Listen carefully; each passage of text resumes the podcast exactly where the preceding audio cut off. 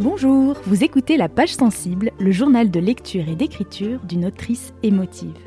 Je m'appelle Marion Josserand et j'adore lire des romans contemporains, surtout ceux qui me titillent la corde hypersensible. J'aime tellement ça que j'ai même décidé d'en écrire. Dans ce podcast, je partage avec vous les romans qui éclairent si bien ma vie que j'ai envie de les recommander à la terre entière. Au passage, je vous raconte mes aventures d'apprentie autrice parce que ça aussi, c'est toute une histoire. Âme sensible Bienvenue Salut, c'est Marion Pour ce 20e épisode de la page sensible, je vous parle d'un roman anglais, évidemment Martha, de l'autrice Meg Mason. C'est un récit atypique qui traite de santé mentale avec beaucoup de justesse, un peu de mélancolie, mais aussi beaucoup d'humour, tout en racontant une histoire d'amour à l'envers, en commençant par le divorce. Ensuite, côté écriture, je vous raconterai un peu la suite de ma convalescence de page blanche, avec toujours la réécriture de mon premier manuscrit qui s'éternise, et surtout euh, la question à 10 000 sesterces, quand est-ce que je lâche le bébé pour l'envoyer aux maisons d'édition que j'ai repérées?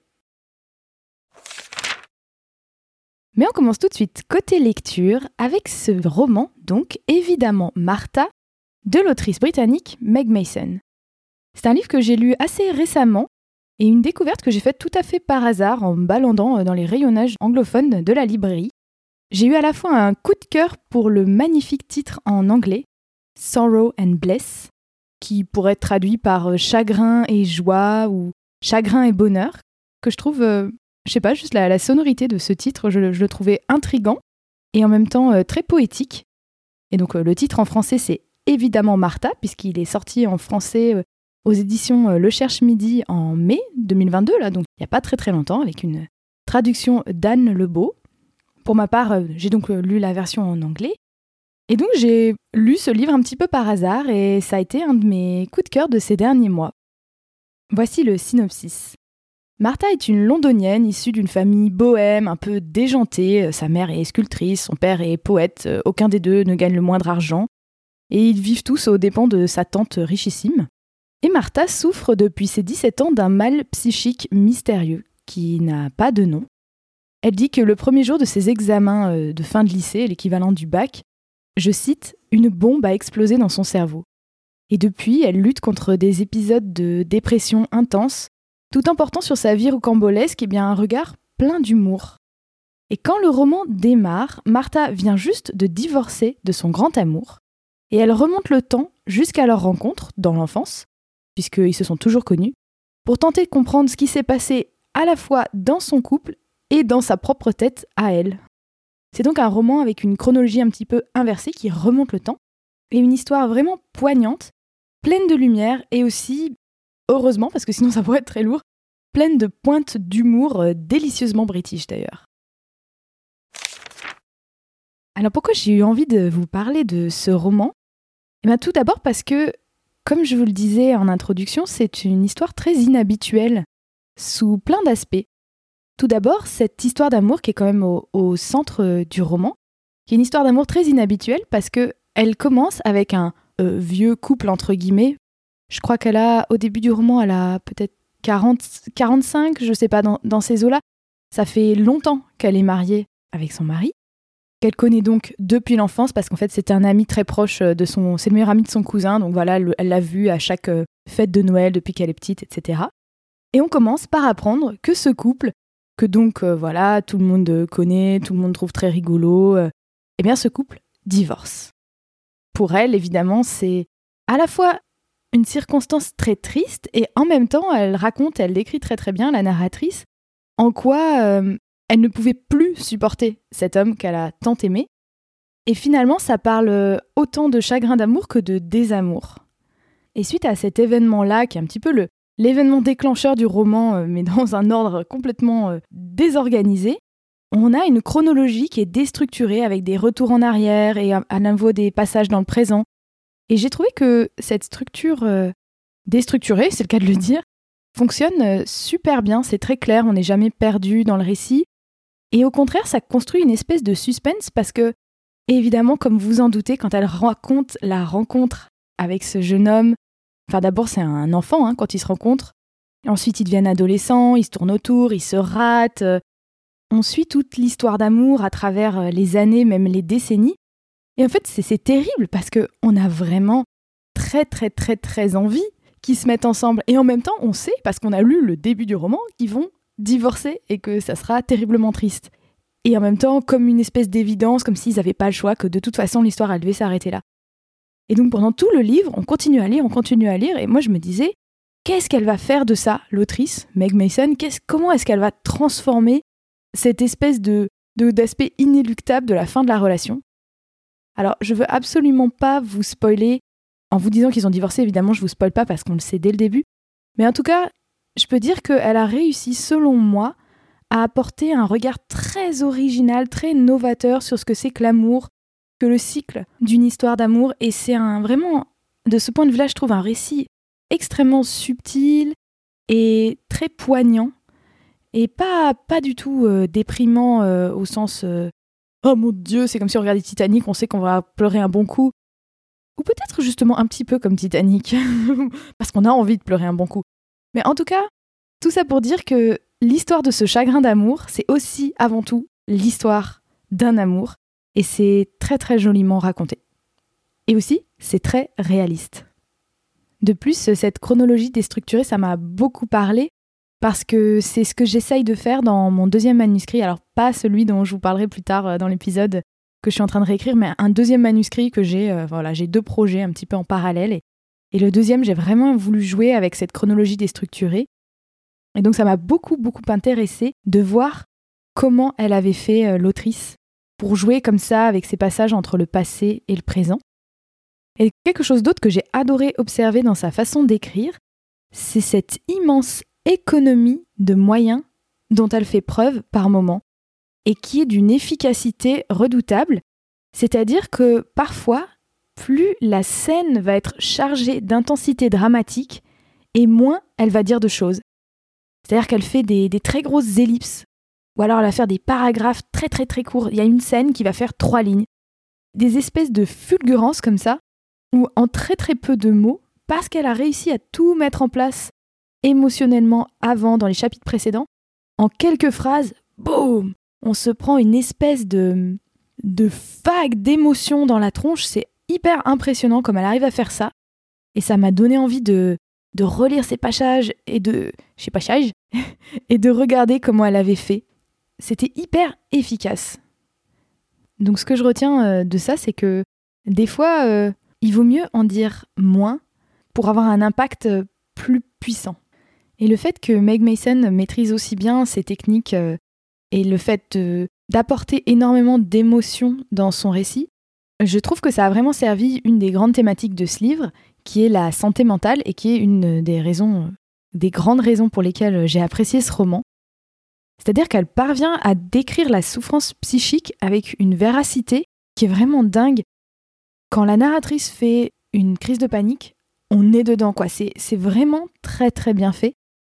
Pour avoir essayé de me prêter à l'exercice, euh, je peux témoigner que c'est très difficile. À... En tout cas, je trouve que c'est très difficile à écrire. La souffrance psychique, la, détresse psychologique. Et hum, Meg Mason le fait super bien.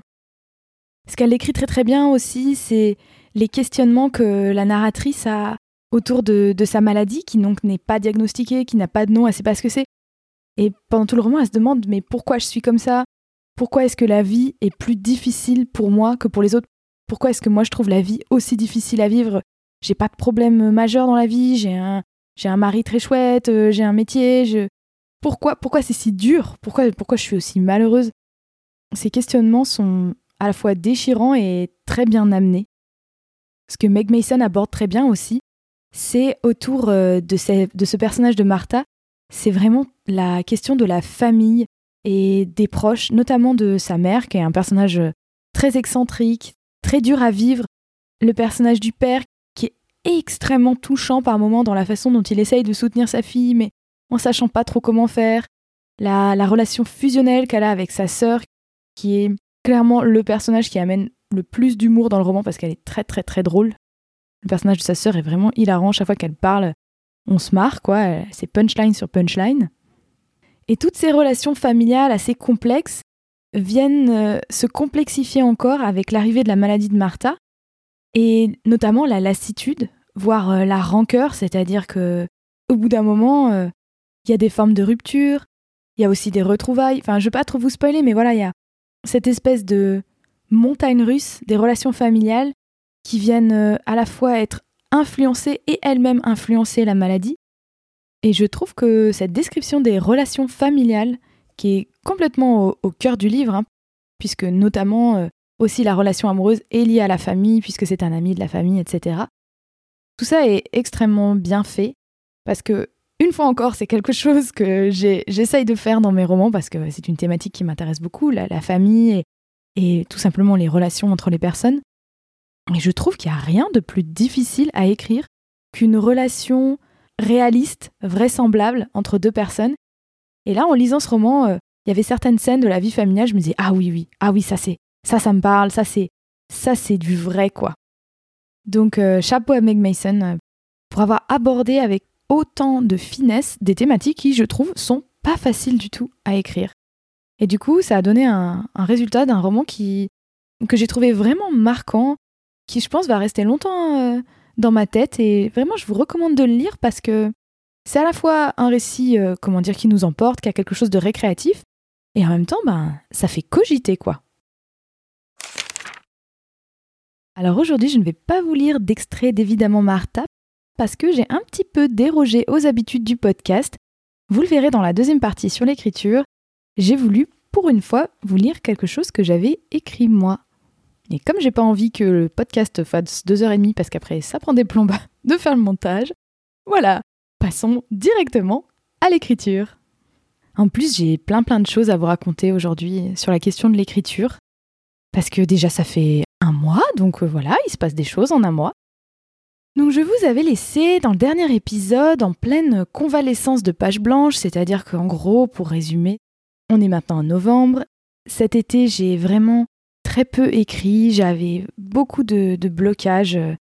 Et il y a un mois, quand j'enregistrais le dernier épisode, ben, j'avais réussi un petit peu à me décoincer à force d'exercices, euh, notamment de lâcher prise beaucoup, hein, du fait principalement de prendre soin de moi et, tiens, tiens, on y revient, de ma santé mentale. Mais entre-temps, qu'est-ce qui s'est passé? Eh bien, entre-temps, j'ai déménagé. Et voilà, alors est-ce qu'il y a que moi qui me souvenais pas que faire un déménagement, c'est épuisant? Bref, j'ai accumulé beaucoup de fatigue autour de ce déménagement. Je pense que ça tombait à un moment où j'étais déjà fatiguée pour plein d'autres raisons. Et ça m'a couché par terre. Mais vraiment, j'étais, j'étais crevée. là, ça fait trois semaines, je m'en remets tout juste, quoi. Je, c'est bête, hein. Enfin, j'avais pas tant de trucs à déménager que ça, mais juste, je sais pas, ça m'a achevé. J'étais juste très, très fatiguée, en fait. Donc, ça a été difficile d'écrire. Et je pense que pendant, oh là, au moins deux, trois semaines, j'ai pas du tout, du tout écrit. Et vous me voyez venir, j'ai vu arriver le NaNoWriMo, le fameux défi d'écriture du mois de novembre, en me disant oulala, oulala, oulala, je suis pas prête à écrire du tout. Au final, ça s'est pas si mal passé en fait. J'ai laissé passer les premiers jours de novembre euh, sans écrire, j'avais juste besoin de me reposer, de finir de monter mes meubles, avoir un toit sur la tête, euh, m'occuper de ces choses très logistiques. Et finalement, ben, au bout d'une petite semaine, je me suis quand même remise sur mon manuscrit et j'ai pu boucler euh, la réécriture de la fin des, deux derniers chapitres que j'avais entamés avant mon déménagement. Donc finalement, j'ai validé une étape de plus dans la réécriture de mon manuscrit, donc je suis très contente. L'enjeu maintenant pour les semaines à venir, ça va être euh, d'une part de travailler les chapitres 2 à 5 que je voudrais drastiquement raccourcir. Et ça, c'est vraiment très difficile à faire. J'ai donc commencé euh, la semaine dernière, je vais continuer encore demain. Demain, c'est ma journée écriture. Ah, qu'est-ce que je trouve ça galère Parce qu'en fait, quand on coupe une scène, le problème, c'est que personnellement, toutes les scènes que j'ai intégrées dans mon manuscrit, euh, c'est parce que je considérais qu'elles avaient une fonction dans l'histoire. Donc en fait, chaque scène apporte des informations nouvelles, soit sur les personnages, soit sur l'intrigue. Il y a des événements qui sont réutilisés par la suite. Donc même quand je vois, objectivement, je vois qu'une scène, elle est de trop, je me dis non, ce chapitre, il est trop long, euh, c'est assez répétitif, on a plusieurs scènes qui se passent dans la même pièce, avec à peu près les mêmes personnages, on devrait pouvoir en couper une ou deux. Sauf que qu'est-ce que je fais de toutes ces informations que j'avais mises dans cette scène et dont j'ai besoin pour la suite du roman? Et ça, c'est hyper technique à faire. En fait, euh, bah, j'en parlais euh, ce week-end avec ma famille, je disais, il y a, vraiment un double défi, je trouve, dans le, fait de couper. C'est qu'il y a une difficulté qui est d'ordre euh, émotionnel. C'est dur d'enlever des scènes qu'on s'est amusé à écrire, qui nous plaisent en fait. Enfin, c'est un peu.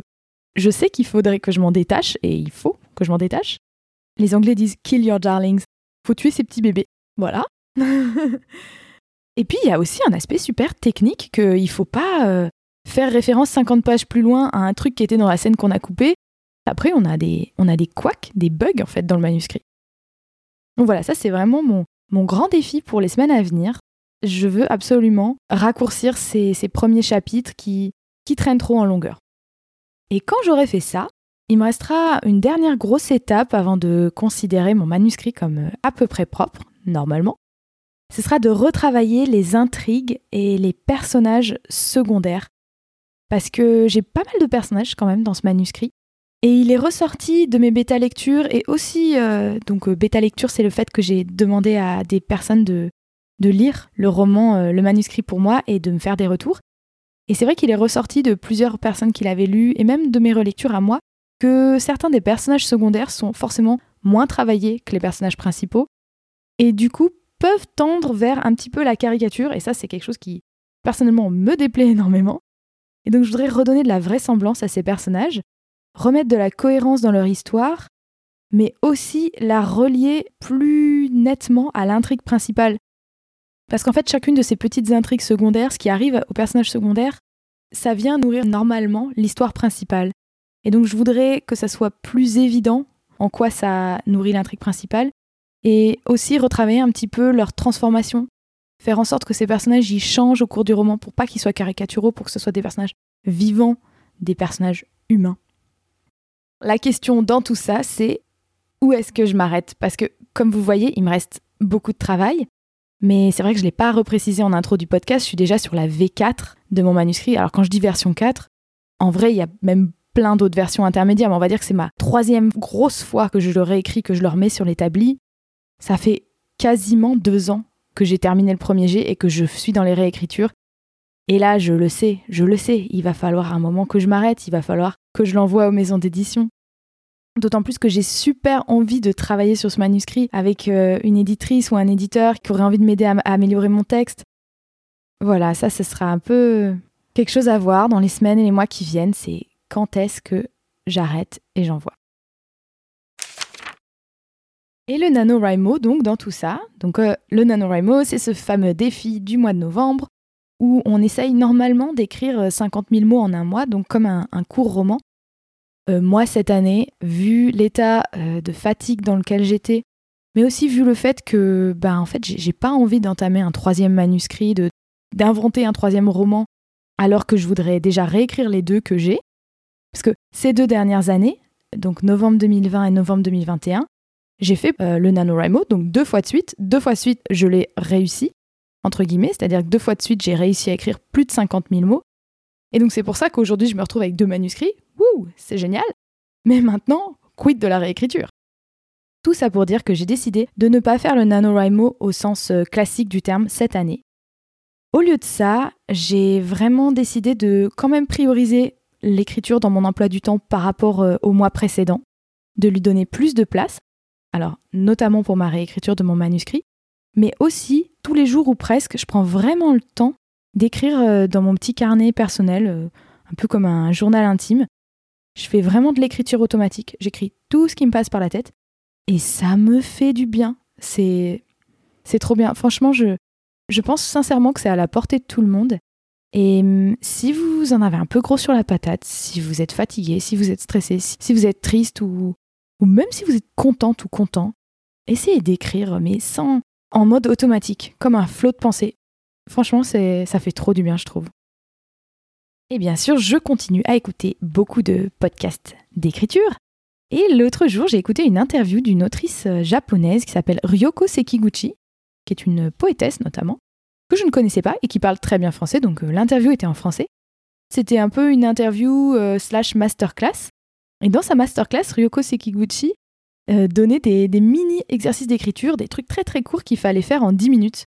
Et du coup, je me suis prêtée à son exercice d'écriture qu'elle proposait et qui en plus me, ressemble tout à fait euh, dans les thématiques que j'aime aborder, puisque le thème c'était écrivez une recette pour cuisiner la faim. Et la faim au sens de quand on a un petit creux. Dès que j'ai entendu le thème, j'ai mis le podcast sur pause, j'ai pris mon carnet et j'ai écrit ceci. Une recette pour cuisiner la faim. C'est ballot, je viens juste de finir de manger. Il va donc falloir que j'aille chercher une vieille faim de secours au fond du placard, un peu rance et au relent de kimchi, une faim de derrière les fagots. Ou alors je peux me tourner vers la faim du cœur, comme dit mon papa, celle qu'on a toujours à portée de main, à fleur de poitrine, qui réclame des carreaux de chocolat en fin de repas et une tasse de thé chaud quand il faut se mettre à travailler. Cette faim-là, au contraire, je n'aurais pas besoin de la cuire longuement pour l'attendrir. Elle est très volatile, soluble, comme une poudre. Elle s'accommode volontiers de sucre, de cacao, d'épices chai, d'une pincée de sel de Guérande. Ce soir, en honneur au pays natal de Ryoko, je vous propose de faire mousser une envie de sucré façon thé matcha. Pour cela, il vous faudra une petite fin de poitrine, un ventre plein, une cuillère à soupe de cacao vanouten en poudre, une demi-cuillère à café d'épices chai finement moulues, de l'eau frémissante dans une grosse théière en fonte qui passe sa journée sur le coin du poêle, une cuillère à soupe de sucre gervoise et un solide bol en grès de karatsu. Au fond du bol, de préférence orné de feuilles d'érable saisonnières, versez toutes les poudres et mélangez-les soigneusement avec une cuillère en bois. Attention à ne pas éternuer. Ensuite, versez lentement un filet d'eau frémissante tout en battant énergiquement avec un fouet en bambou. Quand le mélange est bien mousseux, saisissez le bol à deux mains et soufflez-y votre petite faim du bout des lèvres. Buvez ensuite en émettant de grands de manière à bien imprégner votre ventre plein. C'est prêt Merci d'avoir écouté cet épisode numéro 20 de la page sensible jusqu'au bout. J'espère que la petite lecture vous a plu. Est-ce que vous aussi, vous aimez lire des romans à la chronologie bousculée, où la fin nous est révélée dès le début? Dites-le moi en commentaire ou bien directement sur Insta, at la page sensible tout attachée. Et pour recevoir mes meilleures recommandations de films et de podcasts en lien avec chaque épisode de la page sensible, n'oubliez pas de vous abonner à ma newsletter pleine de bonne humeur en cliquant sur le lien dans la description du podcast. Enfin, ne ratez pas le prochain épisode dans lequel je vous parlerai du roman Réparer les vivants de Maëlys de Kerangal. Sa plume vraiment hors du commun, à la fois poétique et affûtée comme un bistouri, m'a beaucoup inspiré. À très bientôt! Et d'ici là, je vous souhaite de belles lectures.